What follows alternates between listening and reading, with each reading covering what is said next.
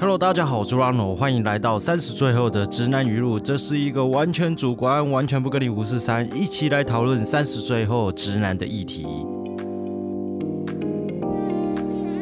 好的，刚刚过完了母亲节，不知道各位怎么样庆祝这个神圣的日子哦？在此向各位辛苦的妈妈献上最诚挚的感谢和敬意。忍受着这世上最难忍受的生产痛苦哦，还要肩负着家庭当家庭里面最大的后盾。像辛苦的你们呢，在这里跟你们说声母亲节快乐。虽然有点晚，当然这是一个直男的频道和节目。在母亲节的来临呢，我也发现了一些有趣的现象。那至于是什么现象呢？呃，我只能说好像哦，好像哦，在就是母亲节比起父亲节呢，好像更被重视一点。比如说相关的产品促销啊，话题啊，也比较更加的热络，也比较温馨。呃，举例来讲，我常喝的某品牌纯茶茶啊，就会在它的包装品牌方上面呢来庆祝母亲节啊。但是我好像发现父亲节，我我不记得这个品牌的饮料有做这样的形象的促销。虽然是没有在价格上有给出的优惠，但是至少在包装上是满满的诚意。当然，他没有付我呃叶配的费用，所以我当然不想帮他打广告。如果你想要置入这个广告，欢迎欢迎欢迎以下的联络方式跟我联络，谢谢。当然，这样的呃发现这样的事情哦，也让我开始思考一件事，就是现代的男性是不是在这个社会氛围之下是相对有一点点的弱势？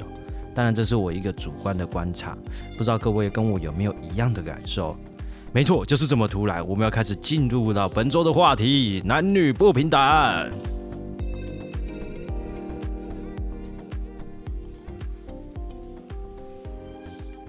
哈哈，开始就用了一个跟以往不太一样的开场方式，不知道各位习不习惯呢？其实这个题目我挣扎很久。其实我一开始想做的题目叫做“女权自助餐”，你没听错，就是这么偏颇的一个题目。我想来讨论一个话题，就是关于两性平权。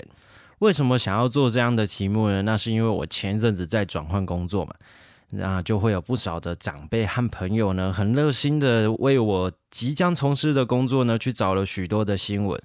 而这些报道呢，清一色受访者呢，都是女性朋友。我就发觉呢，呃，像这一类比较劳重的工作上呢，女性朋友如果从事这些工作，更容易受到关注。举例来讲，哈，一个水泥工或一个水电工，大家既定的印象都是男性在从事这样的工作，因为他需要比较多的体力，比较吃重这个劳力啊，还有体型等等的限制，所以当有一个女性的劳工，更是难得一见哦，自然而然获得的关注也比较多。所以呢，这些新闻报道呢，也比较喜欢去采访女性的劳工，哦，来访问他们为什么从事这样的行业。哦，比如说这个工作上有没有遇到什么样的困难？但是呢，却很少看到这些新闻记者或者是这些新闻台啊、书章杂志呢，去访问男生为什么从事这样的工作，或者是在工作上有没有遇到什么样的困难？那以我自己来说呢，就是我上一份工作是在工地工作嘛，所以在现场能看到女性的劳工或者是女性的同仁，更是非常非常的少见哦。那工地呢也会特别的关心这些女性朋友，哦，然后常常会做一些座谈会啊，来关心他们是不是在工作上有什么样的不适应，或是遇到什么样的难题，甚至甚至是不是有遇到职场上的性骚扰。这样的座谈会呢，我非常的肯定哦，但偶尔偶尔心里也会有低估。为什么我会有低估呢？因为会感觉哦，男性其实在工作上受到的呃不平等的待遇啊，甚至是哦遇到的困难啊，也非常的多。但好像大家就比较会忽略男生需要被关怀这一块。所以我也常常在想，为什么只有女性有座谈会，没有男性的座谈会呢？关心一下我们是不是压力过大，或者遇到什么样的难题啊？甚至不要以为男生就不会受到性骚扰，好不好？男生也有机会遇到性骚扰，而且这样的性骚扰可能来自于男生对男生，不一定是女生对男生。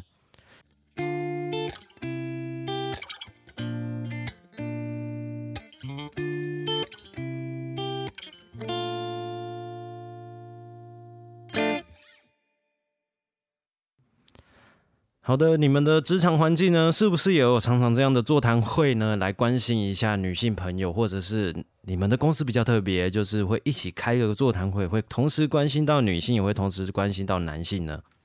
还是清一色的就只有女性有座谈会，好像男生就不是那么重要？那各位是不是也有一样的感觉呢？觉得男生其实也是需要这样的座谈会的啊？而且我必须承认，造成我心里最大的不满是什么呢？是因为每次的座谈会都一定会有把费哦，而且那把费看起来有够好吃。比起我们那种中午清一色都是油腻的便当来讲哦，那种光鲜亮丽啊、五彩缤纷的那种甜点啊，哎，不要以为男生只吃咸的东西好不好？甜点对我们来讲也是有很大的吸引力哦。那也要感谢我之前呃公司的女性同事，每次都不会忘记我们，都会帮我们偷偷打包几个给我们尝尝鲜哦。那最后为什么我会改变我的题目呢？那是因为当我在写稿子的时候。我就把这个女权自助餐这一个标题打到网络上去搜寻，我想看一些有没有呃相关的讨论啊，或相关的一些文章，来平衡一下我内心的一些呃比较错误或扭曲的观点。结果呢，你猜结果我搜寻到了什么？啊，没有错啦，千变一呢就是被骂而已哦，就只有负面的评论。只要谁敢提起“女权自助餐”这个词哦，千变一律都是只有被骂，而且呢，不是只有被骂，你好像就是一个万恶不赦的千古罪人哦。你只要提这个词，你就完蛋。里面的内容呢，我稍微看了一下，呃，大概都是这样说。呃，第一个当然就是说到说女性呢，相对在这个。呃，职场啊，或者是人际关系啊，甚至道德上啊，生理结构上都是相对弱势的，所以怎么会叫女权自助餐呢？后来我发现啊，可能是我搜寻的这个词不太好。女权自自助餐呢，好像说的就是呃，女生只挑自己对的地方了来讲。于是乎呢，我就换了一个名词下去搜寻了，我就打一个性别平等。你猜结果是怎么样呢？嘿嘿，没有错啦，又没有找到任何东西，嗯，找到又千篇一律了，又是又开始吵啦，就吵说呃女生然后比较身体弱势啊，你怎么可以这样讲呢？这样之类。于是我把最后的希望呢压在了去书局找实体书来看哦。诶，没有错，我这次找到了，但是找到的呢？清一色都是比较偏向女性的角度来说性别平等这件事哦，比较少是从男性的角度去看性别平等。你们刚刚是不是都在想说，我最后还是没有找到呢？呵呵，猜不到吧？被我找到了。但是找到的书呢，都是从女生的角度在谈性别平等，这不是我要的东西。我想要看的是从男性的角度去看性别平等，会有怎样的评论，会有怎样的讨论哦。但是最后我还是没有找到从男性角度去说明、去探讨、去讨论两性平权的这件事的书籍和文章。然后我想说，好吧，那就最后一步，我就随便挑了一本从女性的角度来说两性平权的书。那这次呢，我就找到一本书，叫做《女神自助餐》。没错，跟我前面搜寻的字差了一个字，我就 OK 啦。我看到这个标题，我非常的喜欢，于是我就买了这本书来看。当然，里面的内容呢，大概大致上还是说到女生呢在职场或者是在生活环境里面受到的性骚扰，甚至是性侵害。请你不要以为在现在二十一世纪，已经大家这么讨论平权的状况之下，女生还会受到性骚扰跟性侵害吗？答案是非常非常的多。当我看到这些故事，把自己深入其境带到那个角色里面的时候，我都觉得非常非常的痛苦哦。在这本书的许多故事里面呢，有一章节的故事非常的让我印象深刻哦。里面是说到一个女大学教授，年纪大概四十二、四十三岁，与一位二十五岁的男同学呢，就是发呃恋爱的故事啊。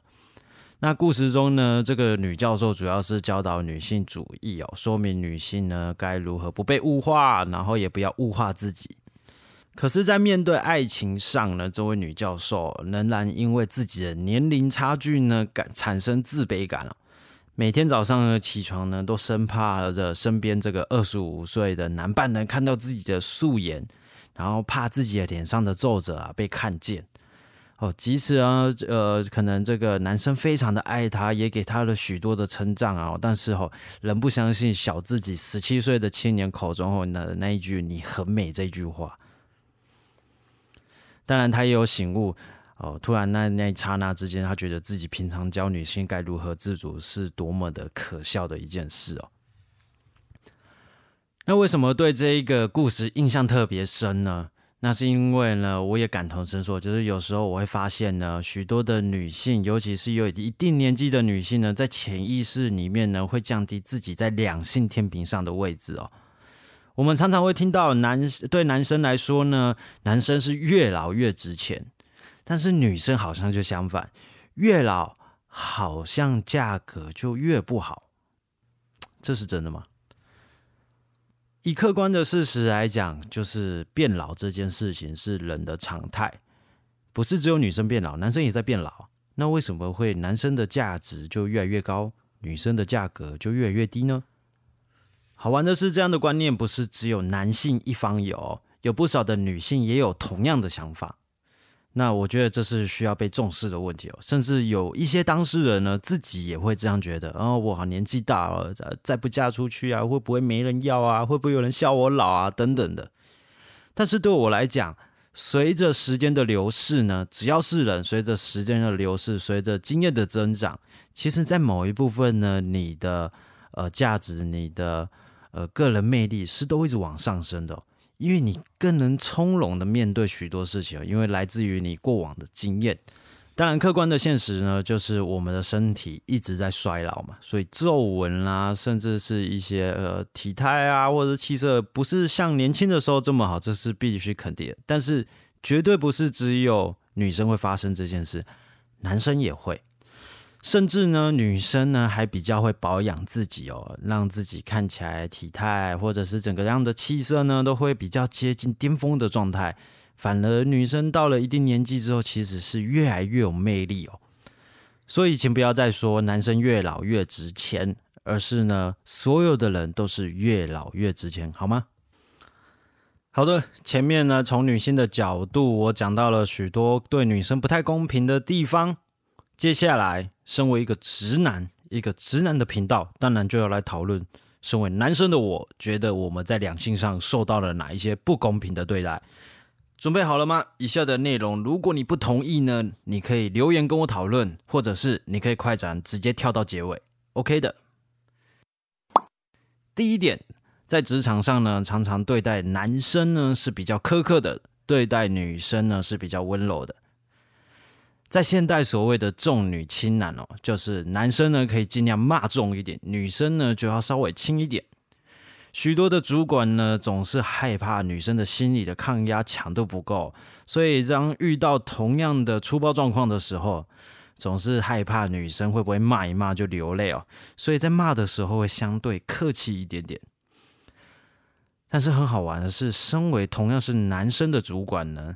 他就会觉得啊，你是不你看我是同类啦，OK 啦，能多难听就骂多难听，上到祖宗十八代，下到你不成对的二十三条染色体都能骂，大概多脏的字眼哦，都可以尽情的输出哦。而且这时候你只要掉眼泪了，马上又被冠上啊，你这个抗压性不够高，马上就会贴上一个抗压性低的标签。你在生活中一定常常听到，会有一类人总会这样讲。呃，要不是因为她是女的，不想跟她计较，不然哦，我早就怎么样怎么样怎么样。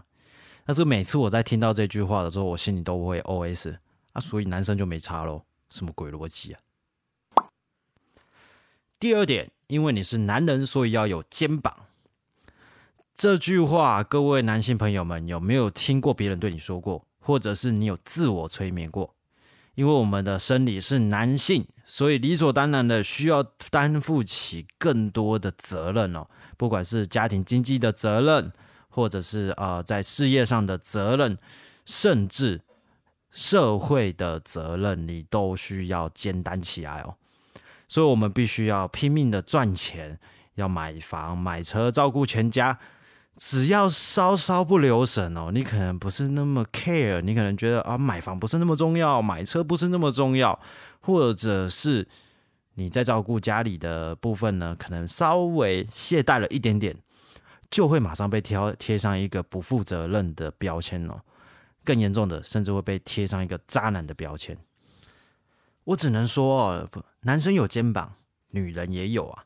当然，这里讲的是身体上的构造。为什么呢？男生有责任感被视为理所当然，然后女生有责任感就被当做稀世珍宝。其实我觉得这是非常不公平的。你不能只能享受了这个两性平权的革命所带来的成果，而不承担这个必经之痛苦哦。第三，因为你是男生，所以重的东西、劳动力高的工作，你辛苦一点，本来就要你来做啊。男生的生理结构上呢，相对同样的结构的状况之下，同样的身材，可能同样是六十公斤的状况之下，男生确实会相对女性来说稍微强壮一点，稍微有 power 一点，这个我必须承认。但是好玩的东西就是在这，每次我去健身房看到呃女生朋友呢在深蹲的重量超过我的时候，总是会纳闷说，是我太弱还是他们太强？你们觉得是我太弱，还是他们太强？不要告诉我答案，这个答案我不想听。在平常的时候搬一张 A4 纸，你都会觉得女生在搬的时候都会怕她的手会断掉。但是呢，男生只要搬一张 A4 纸或搬一张桌子闪到腰，大概你就会被笑死哦，不是笑你肾亏哦，不然就是笑你晚上太吵了。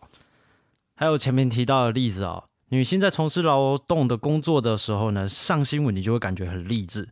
但是到了男生呢，如果你是因为从事劳力工作而上新闻多半都会当做负面的教材。大概你都会听过说，你看你就是不好好念书，长大就当黑手。但是我觉得黑手是一个非常神圣的职业啊，为什么当黑手不好呢？那为什么男士从事劳力的工作呢，就被当成负面的教材，女性就是励志的教材呢？我相信哦，很多的女生体力、身体的质量其实是不输给男生的。也很多男生呢，其实在体力、在身体质量上，其实是没有那么好的。所以，为什么男是男生呢，就需要搬重，女生就不用了？好的，以上呢是我来自我一个直男的眼光，看见男女平等这件事。男生呢，我觉得是相对弱势一点点。很多人可能会不同意我这样的结论。当然，你也可以把你的想法留言在下面，跟我一起讨论。我认为呢，所谓的两性平等呢，应该是呃大家互相体谅、互相谅解。体谅呢，在我们身体上，在身体的构造上是有不一样的。比如说，女生总是一个月会来一次大姨妈，这个痛苦呢，绝对是男生无法体会的。但是相对的呢，男生也承受了不少的精神压力啊，不可能在工作上，可能在家庭的责任上。我觉得呢，所谓的平等呢。应该是大家互相体谅、互相谅解，而不是去消灭对方的权利，或者是消灭对方的权益，让自己的权利和权益呢往上升。这样的话就本末倒置啊！我常常在想，我们现在在谈两性平等的时候，都会觉得女性比较弱势，会不会在若干年，甚至十年、二十年之后，变成男性呢变得比较弱势呢？我觉得两性的议题绝对不是不能讨论的议题，也不是不能带有主观意见的议题，而是呢能够互相的谅解、互相的倾听，才是一个最好最好达成平等这件事的方向。